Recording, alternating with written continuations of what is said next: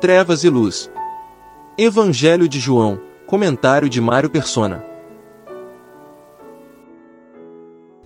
Embora sem pecado, Jesus compartilha dos sentimentos humanos. Em João 12, 27, ele diz: Agora minha alma está perturbada.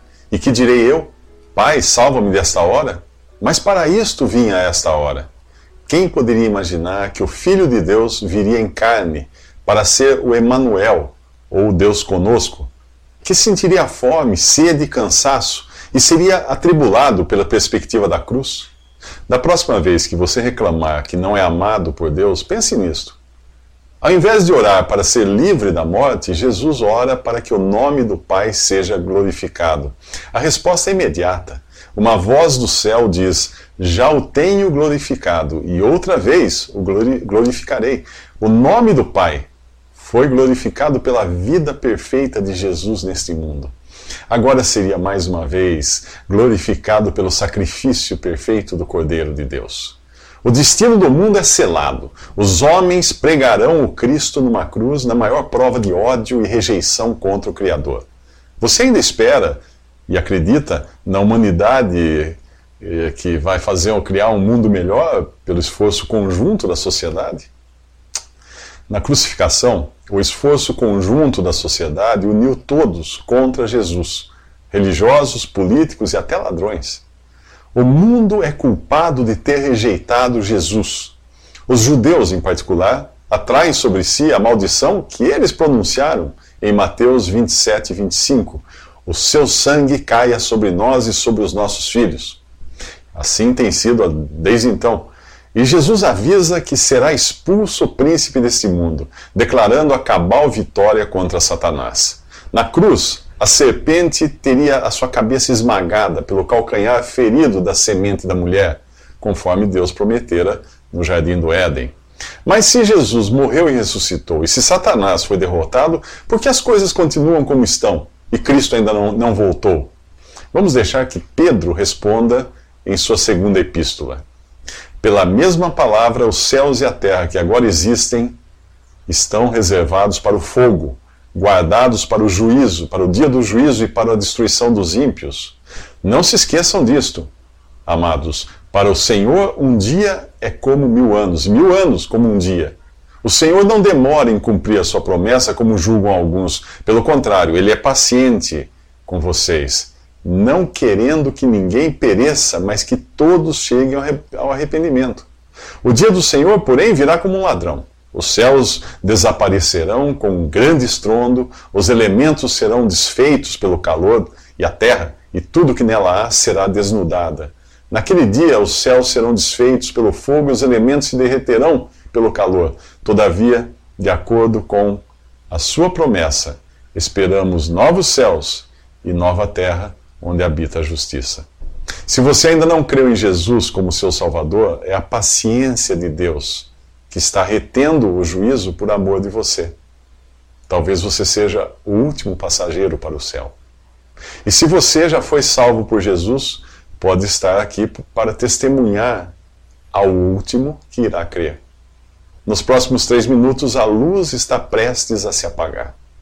Os judeus familiarizados com as Escrituras estão intrigados agora com as declarações de Jesus. Eles sabem que o Filho do Homem permanecerá para sempre. Então, quem é esse? Esse Filho do Homem que Jesus insiste em dizer que será levantado para morrer? No capítulo 7 de, de seu livro, Daniel, o profeta Daniel, fala do Filho do Homem que viria do céu para ter um domínio eterno sobre todos os povos. Esse Filho do Homem é Jesus, o Cristo, ou o Messias, que apesar de assumir a condição humana, não nasceu nesse mundo como um ser humano comum. Ele veio em carne, quer dizer, ele já tinha, já existia, já tinha existência antes de vir a esse mundo.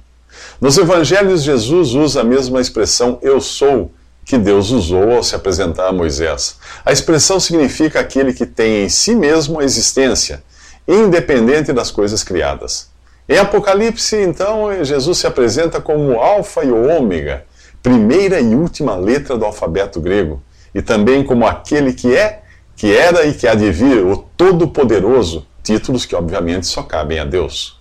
O profeta Isaías previu que o Messias nasceria de uma virgem e seria chamado de Emanuel, que significa Deus conosco. É assim que Jesus é chamado no primeiro capítulo do Evangelho de Mateus. Juntando tudo, você entenderá por que João, em suas epístolas, refere-se a Jesus não como aquele que nasceu, mas como o que veio em carne. Diferente de apenas nascer, a, a expressão vir em carne denota pré-existência. Em sua primeira epístola, João alerta que todo espírito que não confessa que Jesus Cristo, Jesus Cristo veio em carne não é de Deus, mas esse é o espírito do anticristo. Hoje nós somos constantemente bombardeados por livros, filmes e programas de TV promovendo a espiritualidade e a comunicação com os espíritos. O que dizem esses espíritos? Que Jesus é um espírito elevado, evoluído, reencarnado, etc. Porém, o apóstolo João termina a primeira epístola dizendo a respeito de Jesus: Este é o verdadeiro Deus e a vida eterna.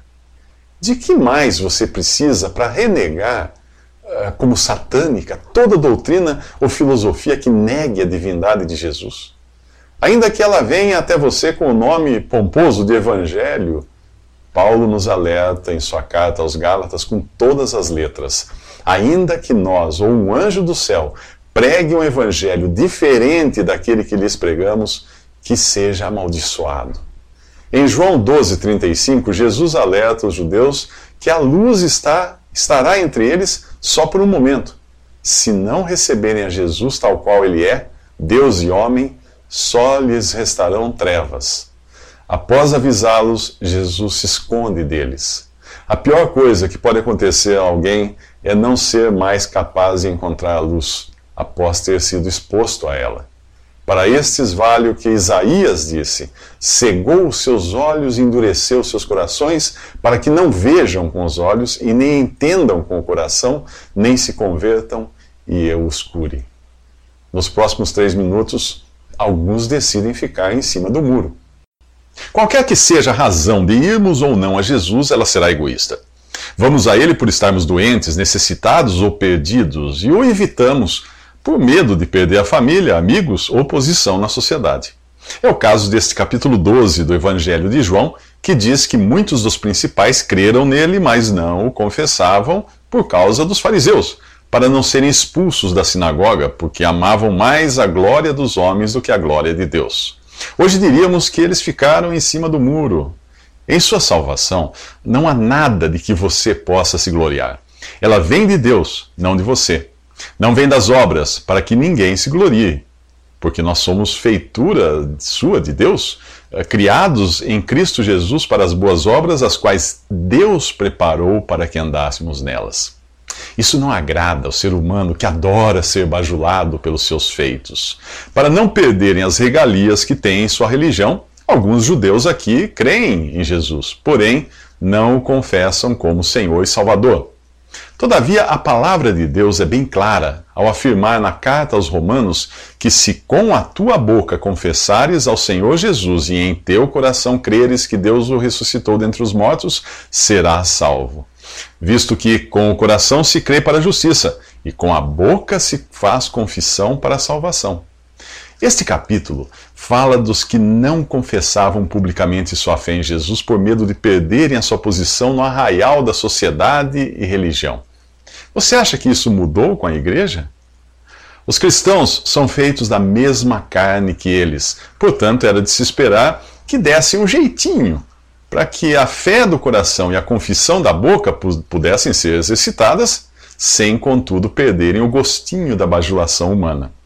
Por isso você encontra hoje muitos grupos de cristãos que criaram seus próprios meios de garantir um recheio para o ego. Primeiro, os dons como evangelista, pastor e mestre, que não são a mesma coisa que talentos como habilidade de cantar, falar ou escrever, viraram títulos honoríficos como os que usamos para autoridades civis e militares. Depois foram criados cargos eclesiásticos, como diretor disso, presidente daquilo, até mesmo uh, títulos como reverendo, que a Bíblia só usa para Deus, passaram a ser usados por homens comuns. E foram criados também cursos de teologia, que concedem títulos honrosos, como doutor em divindade. O ego adora essas coisas. Mas não se engane, Jesus não teve qualquer honraria no arraial do judaísmo. Ele só experimentou desonra, vergonha e desprezo. Hoje existe igualmente uma espécie de arraial da cristandade. E a demonstração de Hebreus 13 vale para nós também. Saiamos até ele, até Jesus, fora do arraial, suportando a desonra que ele suportou. Nos próximos três minutos, saiba por que é impossível que alguém creia em Deus sem crer em Jesus. Crer em Deus Pai é também crer em Jesus, o Filho de Deus. Honrar a um é honrar o outro. E rejeitar a um é rejeitar a ambos. É impossível crer em um sem crer no outro. Pois o Filho e o Pai são duas pessoas ou personalidades indissolúveis do único Deus. Deus nunca foi visto por ninguém, mas quem vê a Jesus vê a Deus. Não fisicamente, mas moralmente. A carta aos Hebreus diz que Jesus é o esplendor da glória de Deus e a expressa imagem da sua pessoa. Ele sustenta todas as coisas pela palavra do seu poder. Se você não crê na divindade do Filho, terá de rejeitar também a divindade do Pai. Nesse Evangelho, Jesus afirma ser a luz que veio ao mundo cujas trevas engolfaram todos os homens, sem exceção. É só pela fé em Jesus que você é transportado das trevas para a luz. Crer nele é crer nas suas palavras, as mesmas que no último dia irão julgar os incrédulos. No versículo 49, Jesus diz: O Pai que me enviou, ele me deu mandamentos sobre o que hei de dizer e sobre o que hei de falar. Perceba que dizer e falar são duas palavras com significados diferentes. Jesus recebeu do Pai não apenas o sentido e significado de sua mensagem, mas também literalmente as palavras que deveria articular. Elas revelam o objetivo de Deus para você, a condenação, se continuar como está, ou a vida eterna, se crer em Jesus.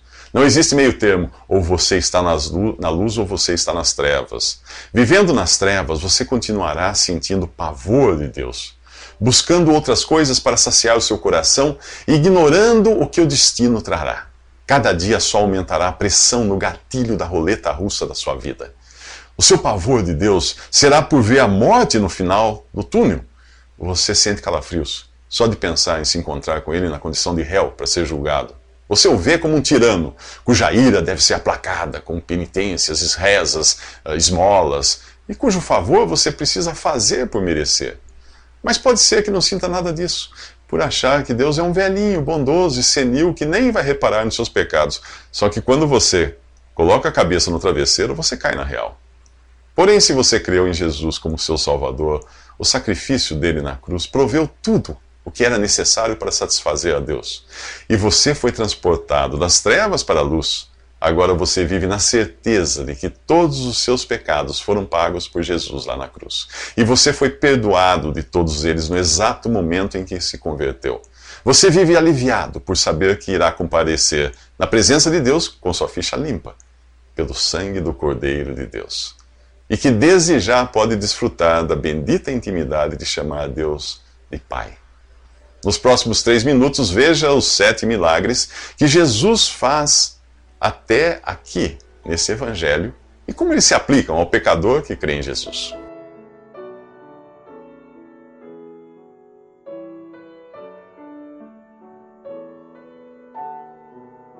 Visite respondi.com.br Visite também 3minutos.net.